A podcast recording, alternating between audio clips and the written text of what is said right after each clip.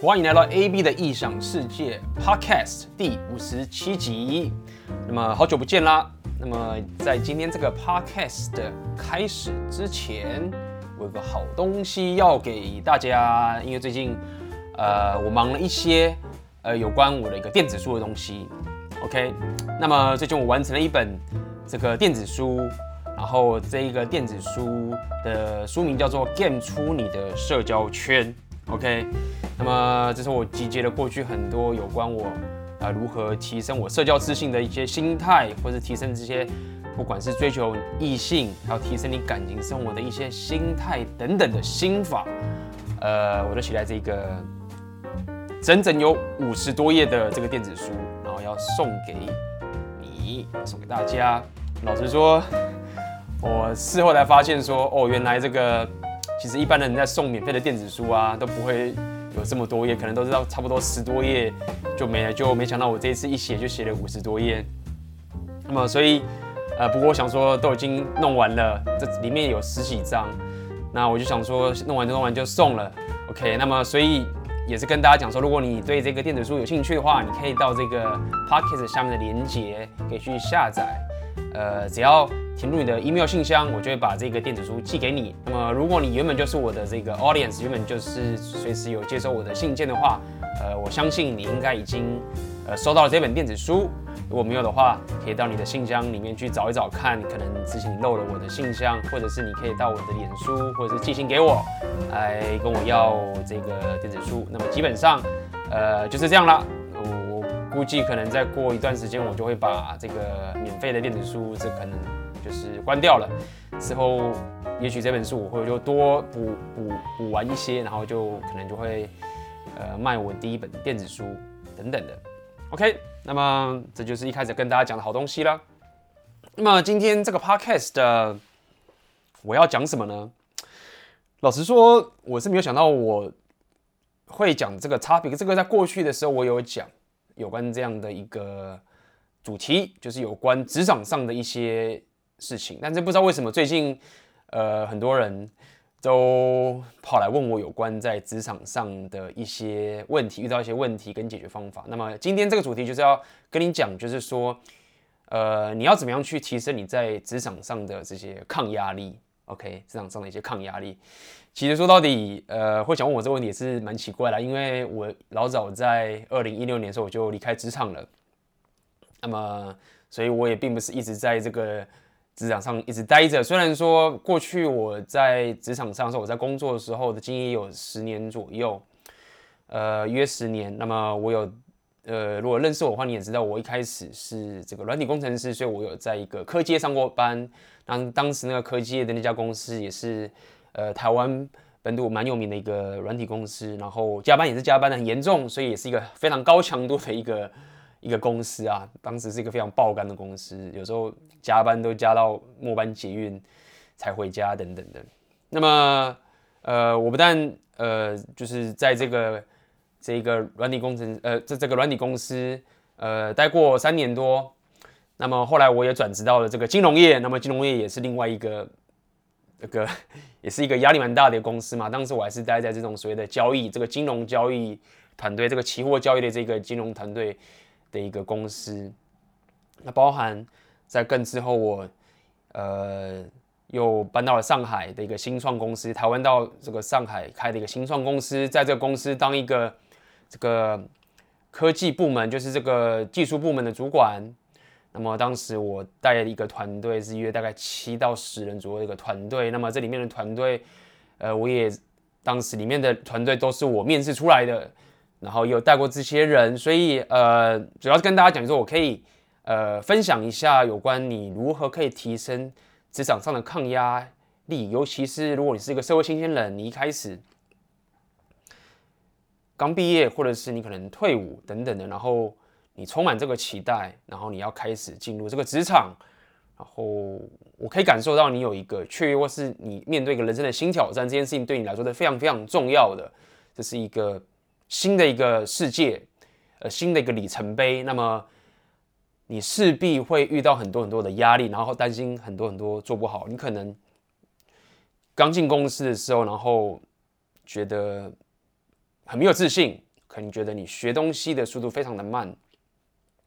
跟不上大家的节奏，可能被长官骂啊，然后可能被同事嫌弃，然后呃也很怕就是同事会觉得你怎么可能不合群啊，或者是呃做的不够好等等的，然后这个压力就会非常非常大，你可能会觉得。很多我我相信有不少人，可能你平常在跟朋友这样相处的时候，你可能社交上没有什么压力，都很正常。但是你可能在职场上的时候，你反而就是整个压力都来了，因为这就是工作嘛，好像就是决定你生死，就决定你的薪水，决定你是不是可以生存下去。尤其是当你开始工作的时候，你一天就总共最少有九个小时，八到九个小时以上，对不对？是在上班的，这是占你一天。三分之一以上时间，甚至有人到达二分之一都有可能。所以这件事情确实是，呃，会呃让许多人感受到困扰的，就是在职场上该怎么样去抗压。那么今天这个 podcast 我就会从一些很根本上的心态的一些建设，让你去了解怎么去面对这个职场上的这些压力等等的。因为如果你了解的话，我其实是呃非常喜欢从一个心态层面，一个更基础的层面。去跟你讲一些概念，然后我喜欢这样的原因是在于说，我认为每个人都是不同的，大家都有自己的人格特质，所以我不是很喜欢讲一些比较表面的东西。不是说表面就是好像很肤浅，不是这个意思，是呃表面的东西会因为每个人的人格特质不同，我有自己的应用的方法，所以我喜欢讲一些比较心态比较深层一点的东西，然后让你去体会我想要传达给你的意思。然后，当你了解之后，你再依据你自己人生的这个经历，依据你的人格特质，依据你的一些主观的判断，而去做好你最好的最后这个这个决策。好的，那么就开始讲这些事情了。那如果你是一个社会新鲜人，甚至是你刚转职都有可能。那么，也许你并不是像你公司某些人，他的技能特别好。你可能对你现在这个工作也并代表说你非常有兴趣，不是有非常的热忱。这个我相信几率是蛮高的，因为在我们台湾的这个教育体制起来的，其实我们这个教育体制并没有花很大的心力跟很很长的时间去教导我们，或者是去训练我们，或者是让我们有时间去训练自己，怎么样去真正的去找到自己有热情，或者是真正自己想要做的这个工作。这我完全可以理解。所以有很大的机会，你可能。现在找到一个工作，你觉得不讨厌？那，呃，这公司好像也不错。那么我现在有工作也不错。那么长官也很厉害。然后这个只要我有在工作，那么我回到家的时候，或者是不管是面对自己的家人，或是朋友，或是你的伴侣等等人都都说得过去嘛。那你就是很负责任的在为自己生活。那么也因为如此，可能这个工作并不是你最擅长，也不是你最有热情的，你可能就会觉得你学习能力不够好，你吸收能力不够快。那么，在长官如果他又是比较不耐烦的话，又一直在骂你，或者是又一直在这个督促你的时候，你可能就会很受不了，觉得啊，这一定是我的问题。那我是不是抗压力不行？尤其是我觉得现在很多人，尤其社会新鲜人都很怕自己没有抗压力。这是一件，我觉得是一件，也不能说很奇怪，就是一件蛮有趣的事情。就是说，你担心的其实不是。很多时候，你担心的不是不是只是说针对说啊，这个工作我做不好，我该怎么把这工作做完？你担心的是说，哦，我怕别人说我没有抗压力，因为你觉得啊，这件事情我做的不够好，或者这件事情我学我学的不够快，然后长官就会一直骂着我，然后我对他骂这件事情感到很很很内疚，或者是非常的感到很自责，对你很自责，然后你感受到自己的自责的时候，你就觉得说啊，我是不是没有抗压力？然后马上开始联想到，天哪，我就是那个。最没有抗压力的人，我觉得这个很很草莓族。这我们当时七年级生，我是七年级生，可能现在的新鲜人已经没有在用这个名词了，就是所谓的啊，我这个很没有抗压能力啊，我就很糟糕啊，然后等等的。然后你想说，那我是不是应该换工作啊？这工作是不是不行啊？那但是我才刚进来，或者说我换工作可以吗？会不会拖累人家？等等这件事情。OK，那么这该怎么办？OK，我该到底该怎么去面对这样的？问题是不是我应该要想办法让我自己更有能力，然后让长官不骂我，或者是呃，我可以非常的按照他们做的事情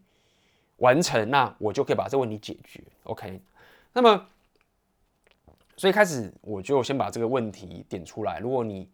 呃有相同的问题的话，那么接下来我就要告诉你说，那你真正的以我或者是。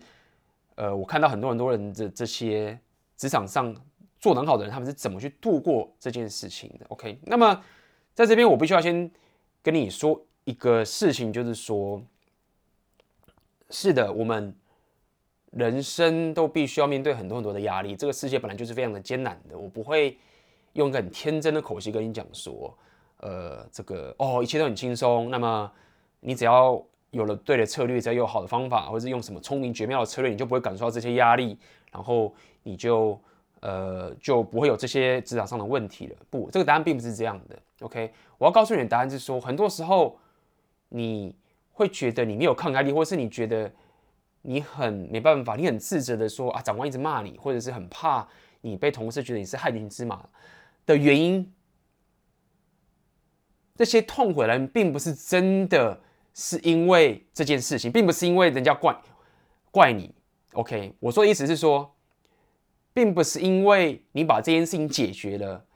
你就不会有这个问题了。很多时候呢，你问题解决了，但是呢，其实你在职场上还是有人会觉得你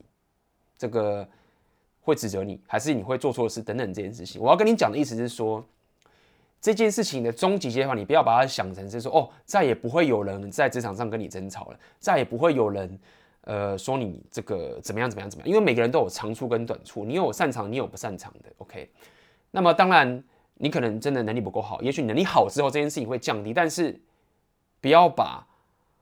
这个你现在遇到的困境当做是一件绝对的罪恶，因为无论你变得多好，OK，无论你觉得那些人多么的厉害，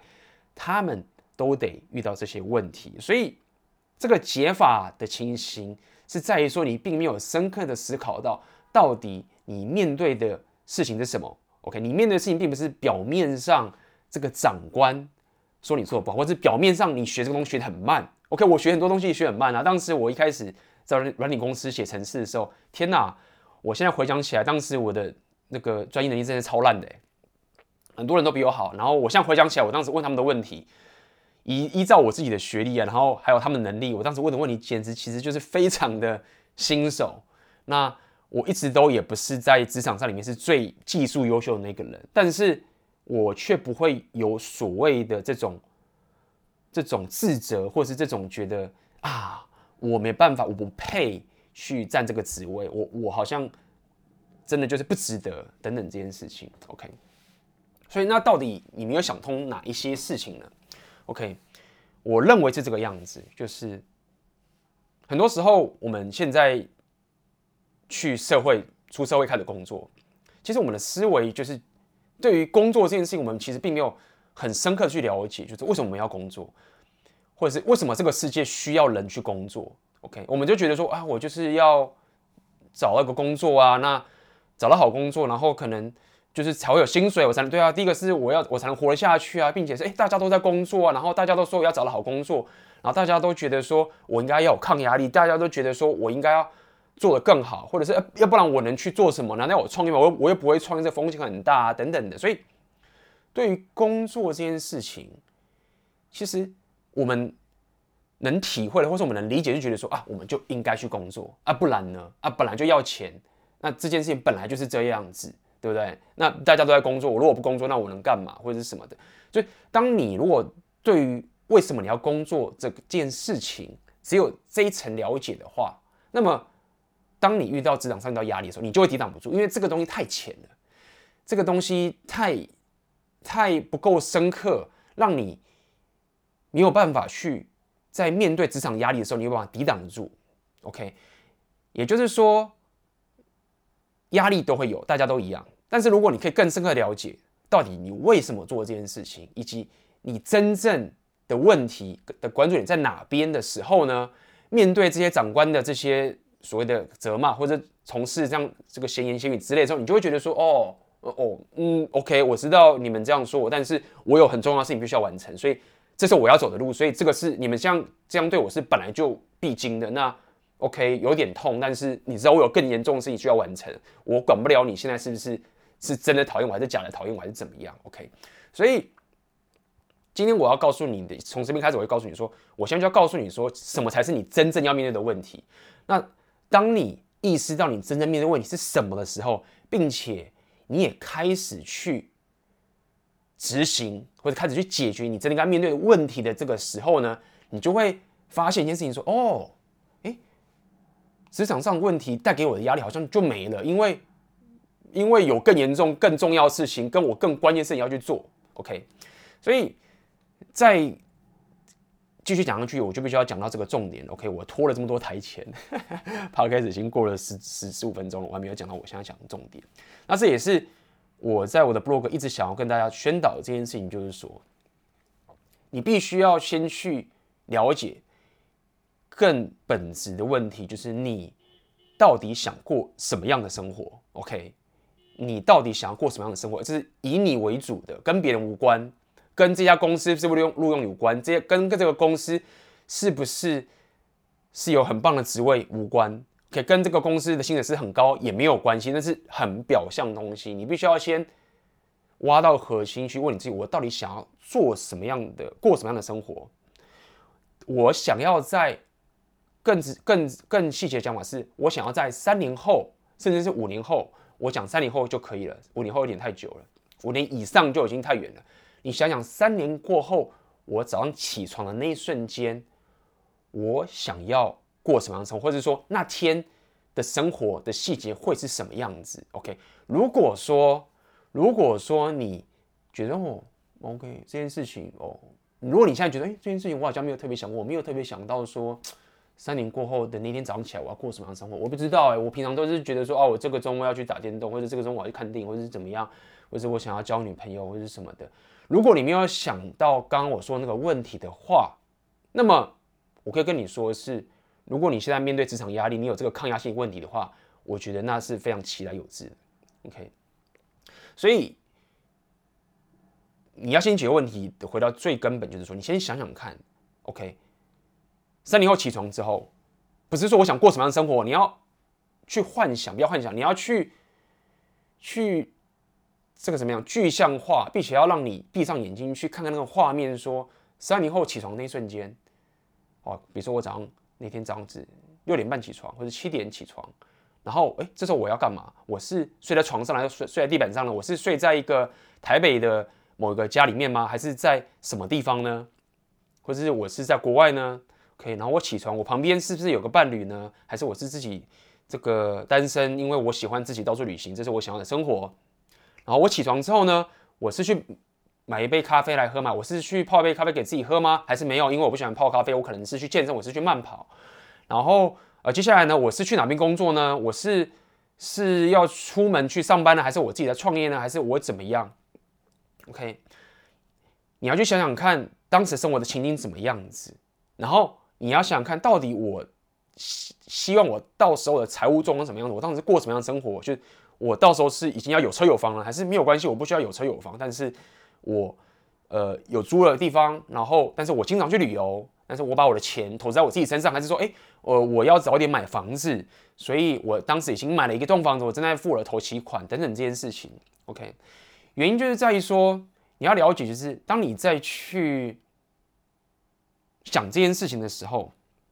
你慢慢往回推的时候呢，你就会发现说，哦，假设我三年后的那一天。我是要可以，比如说我要可以这个远距离工作，我不是去任何一个公司上班，或者是我会在一家公司，它是一个呃非常这个朝九晚五、非常稳定的一个公司，这是我就是我就是我想要的生活，OK，或者是这家公司它是一个非常有创意的一个新创公司，或者是它是可以做更多让你觉得非常有自我实现的一个东西，你必须要先从你可以去描述你。起床后的那个生活的所有的细节，去倒推到你现在为什么会去进入这家公司，以及你为什么要进入这家公司？可能是你觉得说，哦，因为我，比如说我三年后的那一天，我要当一个作家，或者是我要当一个个创业家，或者我要当个什么什么的，你就会说，哦，那因为我要当个创业家嘛。那所以，我现在开始我就必须要去了解说，哦，我该怎，我可能现在就开始存钱，我有个资本，或者是我可能就觉得说，哦，我现在要开始学习我相关的技能，比如说我想要当个网络创业家，那么我可能就必须要了解，OK，我要怎么去做这个网络的行销，或者是我要怎么去做这个内容的经营，或者是我要怎么样去有这个创业家的思维，我要去买什么样的书，我要去参加什么样的一个这个 conference，或者是等等这件事情，然后你就知道说，哦，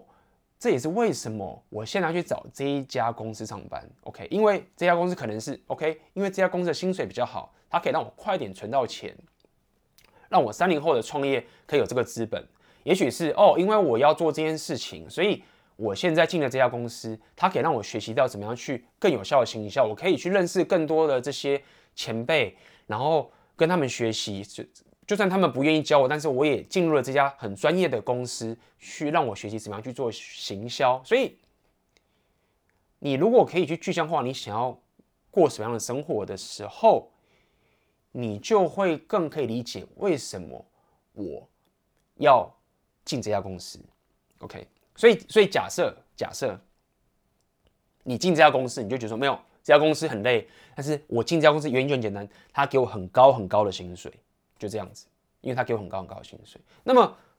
当你现在进这家公司的时候，当长官在骂你的时候，他在骂你说，比如说你觉得我就要学行销，结果长官在骂你说，哎，你你怎么就是这么不会的跟人家聊天呢？或者你怎么这么就是你上班都是不太消，或者你怎么就是呃这些我交代你这些很细细细节的这些小东西，你都没有把它做得更完整等等这件事情。当这个长官在骂你一些。跟你想要达到目标无关的时候，你就可以去脱离，就是哦，OK，长官不好意思，那我会把这件事情完成。但是你不会感受到一种说，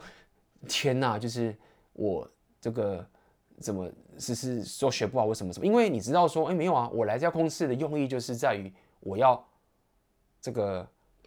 存到钱，我就是在乎他的薪水。那么只要我拿到这个薪水，只要我可以确保我可以继续待在这家公司，这家公司不会 fire 我。那么，这个公司对我的所有的闲言闲语，基本上都不会影响到我本身的价值，因为我真正要面对这些压力跟恐惧，跟我真的要面对的这些困境，是我三年后我必须要可以，比如说开始创业，或者我三年后要达到这样的人生目标。所以这也是我要讲的一个很很重要的概念，就是说，为什么你会没有抗压力？很多时候并不是因为你真的是没有抗压力，或者是你你怎么样等等，或者说啊，我为什么就是没办法不在乎别人的想法？其实问题是在于说你没有更重要的事情要去做，所以你要必须要找到那件更重要的事情，然后你必须要去怎么讲？因为这件重要的事情对你人生是这么的重要，因为它就是你的生活，就是。你要过的这个每一分每一秒的生活，所以这件事情就是对你来说就是这么的重要。那也因为这件事情对你来说是这么的重要，所以你才会有动力，你才有这个勇气去面对你接下来要面对的这些所有的困境。OK，那这些困境可能都跟公司那些长官或是你的同事在那边跟你闲言闲语都无关哦，或者是有些同事说哦，你怎么这时候刚刚讲的一些话好像不太得体，或者什么什么的，跟那些东西是可能都无关哦。因为你知道，说我来这家公司，我就是要赚到这么多钱。我来这家公司，我就要需要这些技术。只要我做到这件事情，那才是重要的。OK，那也因为你很专注在这些跟你切身相关的事情之后呢，当长官在纠正你的时候，你就会觉得说，哦，，OK，谢谢长官帮助我，那我就可以把这件事情做得更好。就算你觉得说，哎，我好像没有比旁边那个同事做得更好，但是那个同事他来就是想学技术，他就是想要去。做他想做的事情，那那个不是我的目标，所以在这个地方我学的比他慢，那也没办法，我又不可能什么都赢过别人，我自己本来就是有时间有限，这是我想要做的事情。那或者是同事说你说啊，你怎么今天穿的这个样子很奇怪，或者是说同事说你你上礼拜那个东西怎么呃什么就是没有按照大家的什么什么去做，或者是什么什么等等这些事情，你就会觉得说哦，就是他并没有影响到威胁到你真正的目标，当然。我刚要跟你讲的意思，并不是代表就是说，哦，你只在乎你自己的事情，然后其他事情什么都不管。OK，当然一些基本的做人处事等等道理，我相信你都懂。因为通常你会有这些抗压性，觉得有这压力，会很在乎别人眼光的问题。我相信你会有基本的常识，就是说，哦，工作你答应别人该做的事情，就是把它做完。我要告诉你的意思是说，当你在工作上面，如果你真的一直没有办法觉得说哦，你就是有犯错，然后你就是一直要改进你这些问题的时候，你要可以去有这个抗压性，你要可以去面对这些问题的个心态的强壮的能力的原因，就是在于说你有更重要的事情必须要去完成，然后也因为这件事情的关系，造成你推导到你现在必须要做现在这个工作。那么在这个情况下，你会发现一件很重要很重要的事情，也因为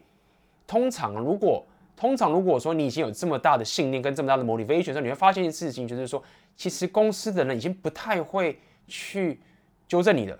或就我的经验是，当你有这个想法的时候啊，当你有刚刚这一套逻辑思路下来的时候，因为你就有很强大的动机，而且你做的事情甚至会比长官或者同事要你做的还更多，因为因为你知道你要做什么。然后相信我，就是你的同事跟你的长官其实是不 care 你的你想做的事，不 care 你的梦想的，所以你的长官要求你做的事情，绝对不会有你比你自己要求的事情还要高。那也因为你做的事情一定会比他们要求你要更多的时候，他们其实就不会去一直去纠正你一些事情了。OK，比如说这样讲哈，比如说有些人他去这家公司，他就自己知道说，我就是要学技术，我就要把这个。Coding 程式能力做好，这是我技术我要做的事情，所以他在这个公司再去提升自己的 coding 能力，跟他的成绩就会远远超过长官安排给他的训练，因为那个人认为自己长官安排给他的训练已经不够他去完成他想要达到的目标，也就是说他的这个成绩跟他的 performance，OK，产能就会比长官给的更高。那在这种情况下，如果这个人他忽然不太会社交，或者是这个人他比较不会去。就是油嘴滑头的去说服人家什么东西，那长官也会不会因此而去责骂他这件事，因为他会知道，哦，这个人他就是一个科技人，他就是搞科的搞这个技术的，所以长官也不会再去刁你说，哦，你是怎么不会跟他讲话？但是如果你并没有像他这样子，在某一个地方你很了解自己要干嘛，你没有一个专注的一个 out performance 的一个。东西的时候，当你每个东西都平平的时候，然后你又没有自己想做的事情的时候，所以当这时候只要你有任何一项东西做不太好，那长官就会想刁你了，因为不然你怎么办？因为你就是没有任何事情都做得好啊，那你他就只能一直挑你做不好的地方，想让你变得更好。所以你不用太担心说，呃，你刚刚我那个说法是不是会让你变得一个很目中无人的一个情形？不会，因为当你这样做的时候，你基本上很大的机会就已经是会变成是一个。Outperformance 的，就是你会比一般人还要更有这个产能跟成绩更好的一个员工，哦，那在这种情况下，你会被人家责骂的几率就会降低很多很多很多了。所以讲到这边地方，我就必须要跟你说，就是说，刚刚就提到说，为什么你要工作跟这些情形，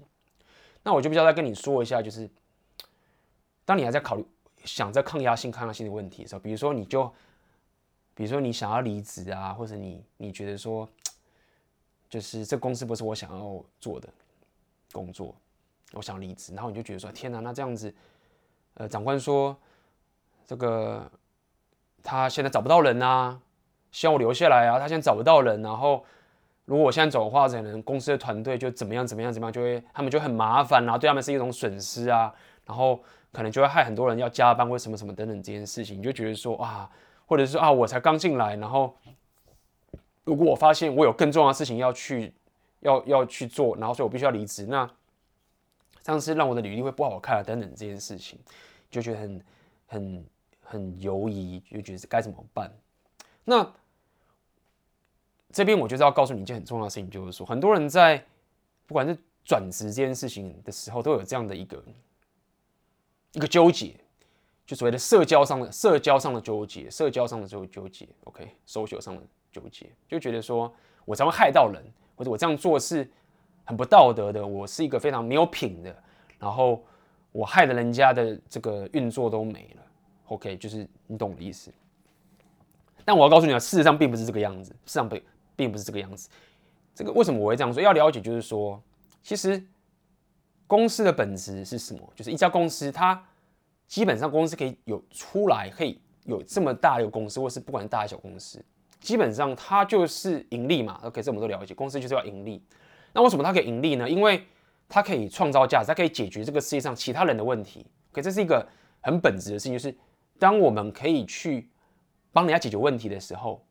，OK，那么我就会盈利，那我就有公司了。OK，比如说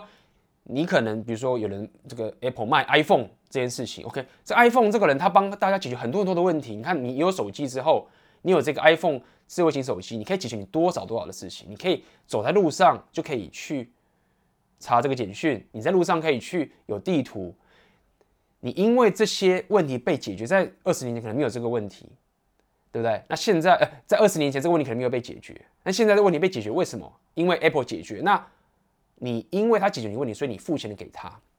所以我要讲意思是什么？意思就是说，这个公司它基本上就是盈利，然后它透过创造价值去解决别人问题的方式，它才会越来越大，这公司才会存在。OK，那这更重要的事情就是在于说什么？就是说，当这家公司，它在创造价值的过程中，如果它做的不好，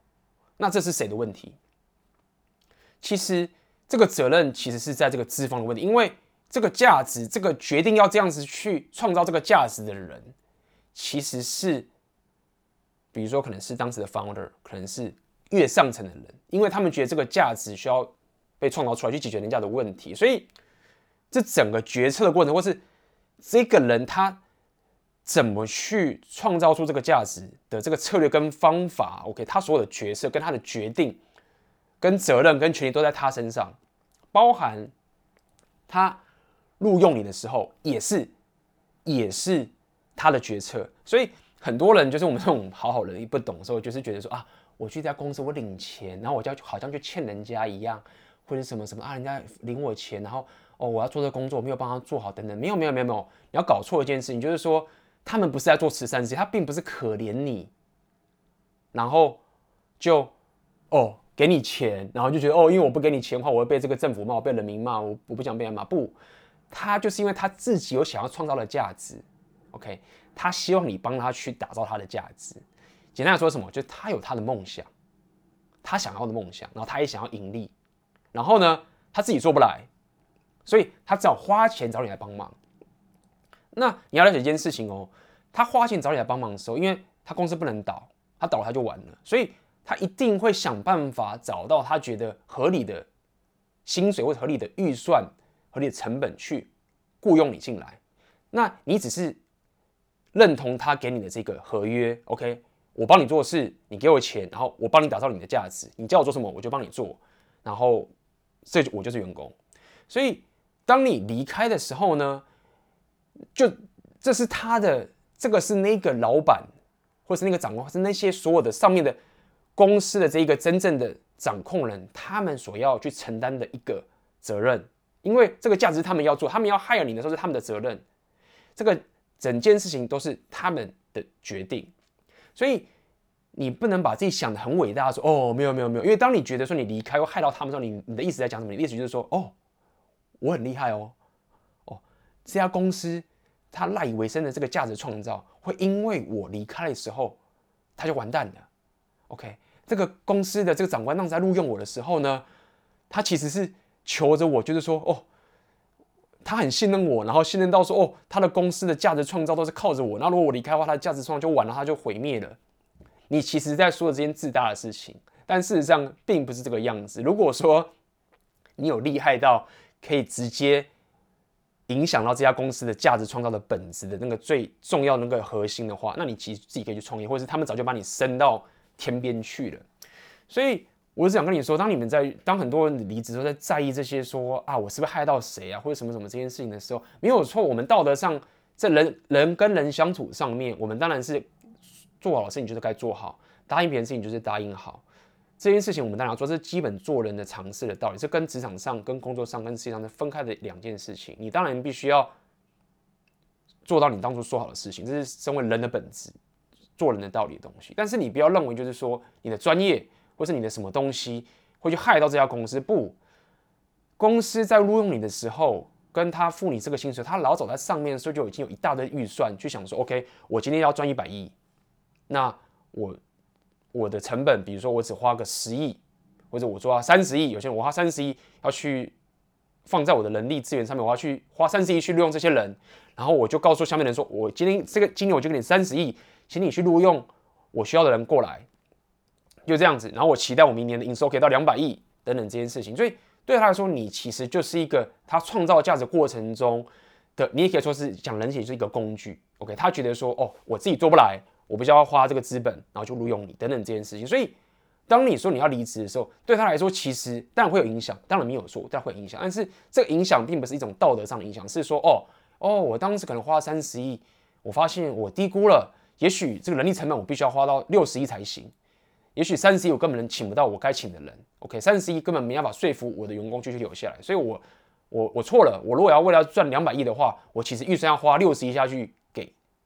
这个东，给给我的这个人力员工，所以意思就是这样，所以。我要告诉你，就是说，对他们来说，他们是这样子去去看待这件事情。当然，很多这个很优秀的主管，他们可能不会是这么冷血，就是把你当这个数字看。他们如果是一个很棒的一个管理者的时候，他会关心你，他会真的教育你。这个东西当然是都是有的。但是，就算是这样的一个很棒的主管，他们也是不能改变一个本质，就是公司就是一个盈利而存在的一个事业体，一个一个一个存在。那他就是必须要创造出价值，所以他要把这个责任都扛在那些人的身上，而你呢，只是他为了去实现他的梦想跟他的价值过程中所必要的一个过程而已。OK，并不是你那么的绝对的重要。OK，所以当你了解公司的本质是这件事情，要了解就是说，这个东西其实并没有离你很远。意思是什么？意思就是说，有一句话是这样，就是说。如果你不为你自己打造你的梦想的话，那么别人就会雇佣你来去叫你打造他的梦想。OK，这是一件我觉得很有趣的事情，就是说，如果你就觉得说哦，我没有梦想啊，我不需要，那我觉得上班啊，领钱不错啊，就这样就好了，对不对？然后你觉得说哦，没事，我我其实真的好好的没事。但是你要了解，其实并不是这样。当你不做，当你这样选择你的人生的时候呢，你就要了解。你就不得不去打造别人的梦想，也就是说，你不得不去工作，就这个意思。你去工作，意思就是你去打造别人的梦想，人家就要录用你。所以，回到这整件事情，要想讲的事情是什么？就是说，当你再去想这些什么职场压力啊，或者是想说啊，长官对我很不好不好这件事情，其实我要告诉你的意思是说，其实你真正面对的问题啊，并不是长官那些指责而已。OK，你真正面对的问题是在于说，到底。你想要为这个世界创造出什么价值？OK，你想以你的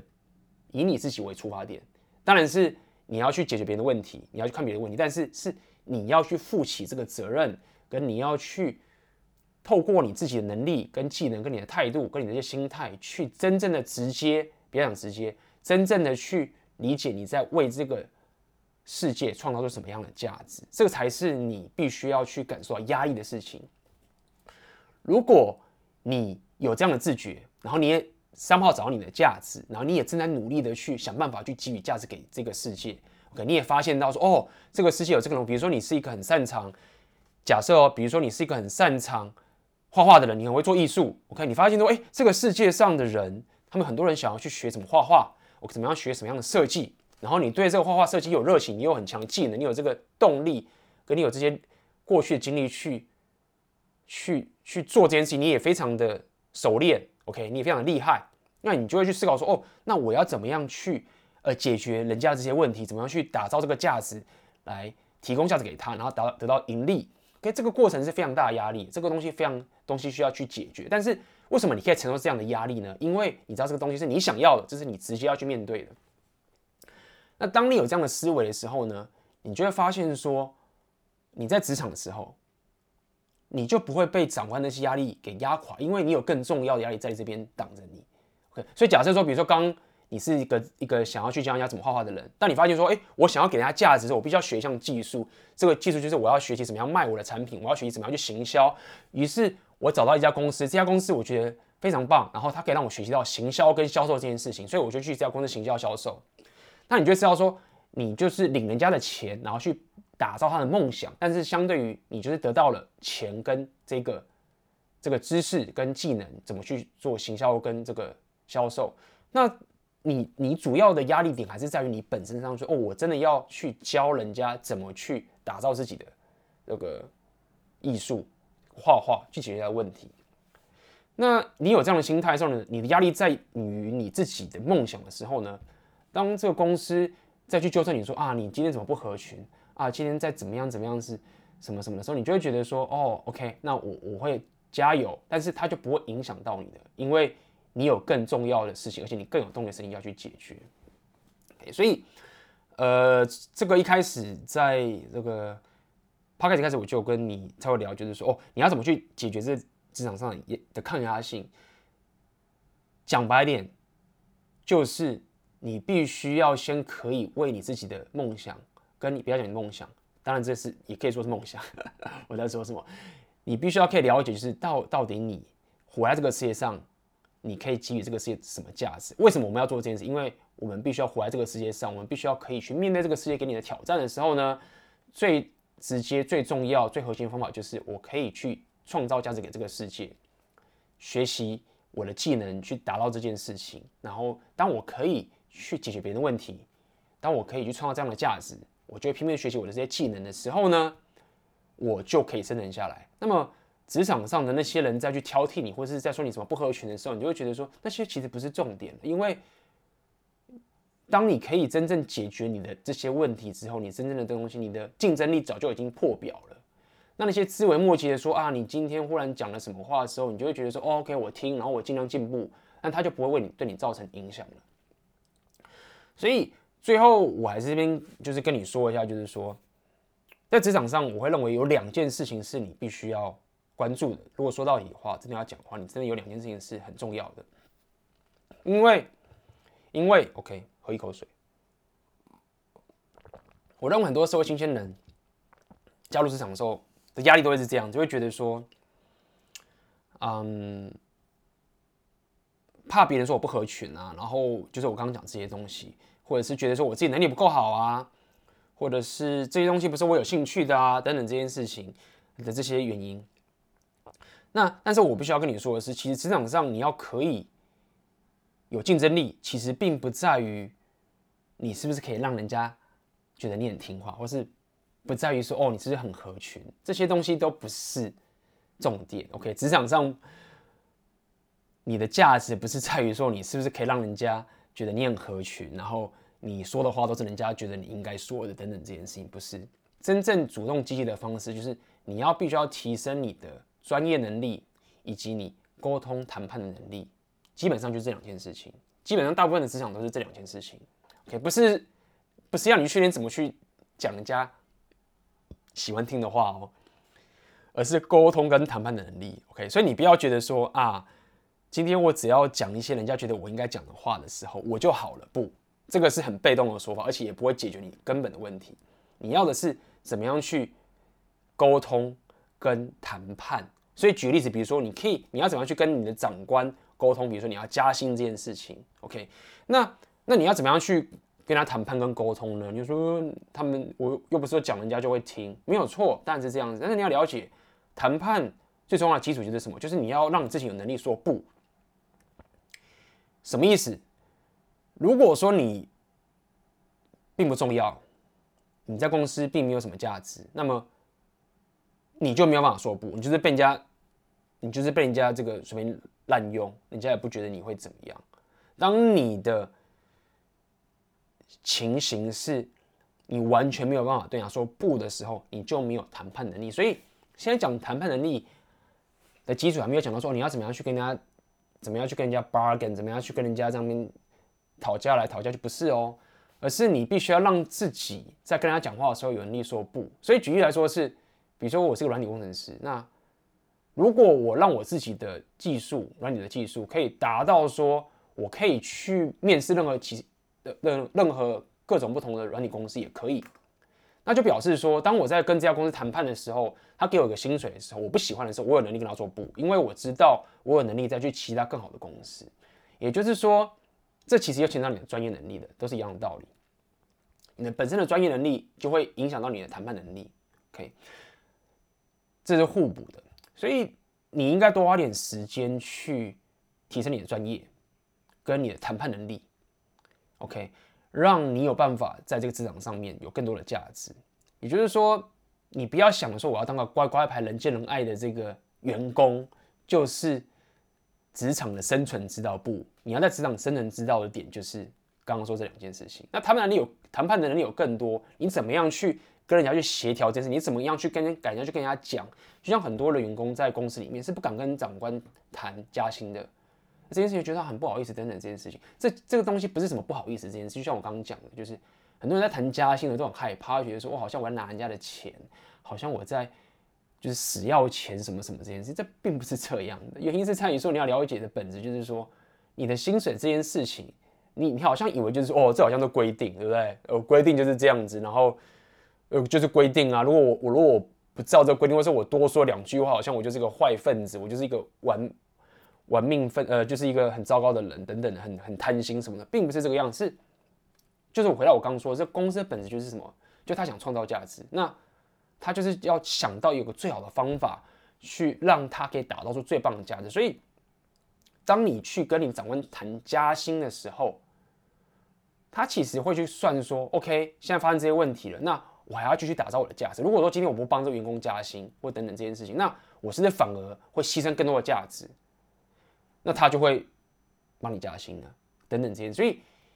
谈判的一个的一个能力也包含着说，你是不是可以更了解说，到底你长官要的是什么，你这家公司要的是什么，你可以帮他做多少事情。那当你可以去了解说，哦，他想要这个东西，那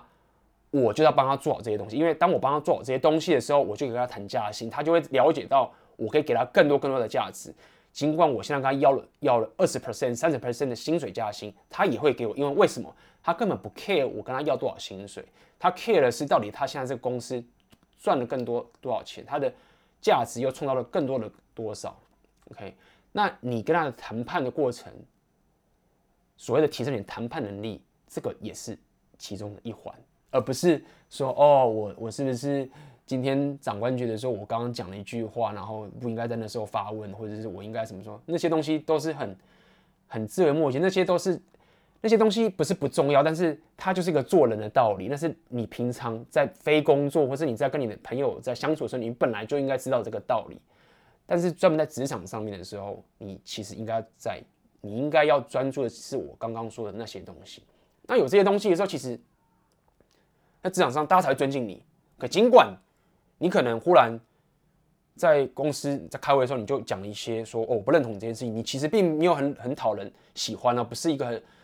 不要讲圆滑，你并不是一个什么都认同别人的人哦。你可能还是很多很有自己的想法，可能会反对人家事情，但是人家反而会尊敬你，反而会喜欢你，因为你就是真正的有创造出你的价值，你真的有这个专业的技能，你真的有沟通谈判的能力，甚至我必须跟你说。这个是有科学统计，就是说，真正可以一直往上升的主管，其实并不是一个很容易认同别人的人。OK，你想要在职场上面有竞争力，事实上，统计上有讲，你的人格特质其实是非常的反骨的人，非常非常对，你其实是有反骨心态的，你是有自己想法这样的人，你在职场上竞争力其实会比那些很容易认同、很容易顺从别人的人还要更好。为什么？因为通常会反骨的人，不容易认同别人，他们在专业能力跟在应该说在沟通谈判能力就会特别强。OK，那这就是我给你的这个最后的建议。所以现在总结到最后，如果因为最近有很多这个有一些读者就问我这些工作上问题，如果你现在社会新鲜人，你很怕就是说啊，我现在在这个工作，我是不是，比如说我是是像有个读者还跟我讲说，哦，他不太敢打扮自己。哪怕自己穿的衣服太过突出，人家觉得说我没有专心工作，会不会觉得我很打混，会觉得什么什么这件事情？那我是不是应该要把自己打扮的好像就是很认真工作的样子，打扮的丑丑的，然后一副把自己弄得很累很苦的样子，然后长官跟同事才觉得说哦，我这个工作很认真，然后他们才会认同我，才不会被排挤啊，我才会真正有把这工作做好。我要说不，并不是这样的去思考，OK。真正的其实是我刚刚跟你说的，你怎么样去提升你的专业能力跟谈判能力，并且了解你要为你自己的梦想，从你的生活的本质，你想要过的生活，去了解及去努力的去思考，然后去面对你自己本身生活，你想要过的生活的困境，那你就要面对更大更大的压力，在透过这样的过程之中，你就会发现职场上的这些压力对你来说就非常小了，可能会。让你觉得有点心烦，但是你会知道说，你其实有更重要的问题去解决。好，那么今天的 podcast 我就到分享到这边为止啦。那么嗯，接下来我当然还是会继续拍，呃，继续录这个 podcast 给大家。那么最后也要跟大家说，如果你觉得，呃，你有朋友，或者是你有这些，呃，亲人好、亲朋好友都可以，觉得觉得这个 podcast 也许可以帮助到他的话，那么也欢迎你分享给这个朋友，然后让更多更多的人可以去，呃，这个听到对他们有用的这些内容。那么当然，如果你喜欢这次的 podcast，也么也请你就点赞或者是订阅我的 podcast 频道。OK，那么也别忘记，如果你这个刚卡特有说那个电子书，在最后再提醒一下。也许之后我就把这个免费的关闭啦。那如果你想要去下载这个《Game 出你的社交圈，提升你的社交技能跟心态》的这本电子书的话，就在下面的链接，记得去输入你的 email，我就会把这个电子书寄给你啦。好，那么今天的 Park 就到这边结束了，我们就下次见喽，拜拜。